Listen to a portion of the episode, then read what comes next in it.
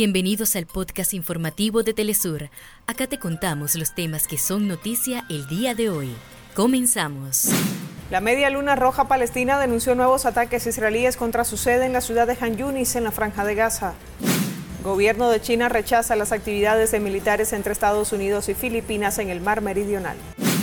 Asociación Nacional de Periodistas de Perú denuncia que el país sufrió el peor año para la libertad de prensa.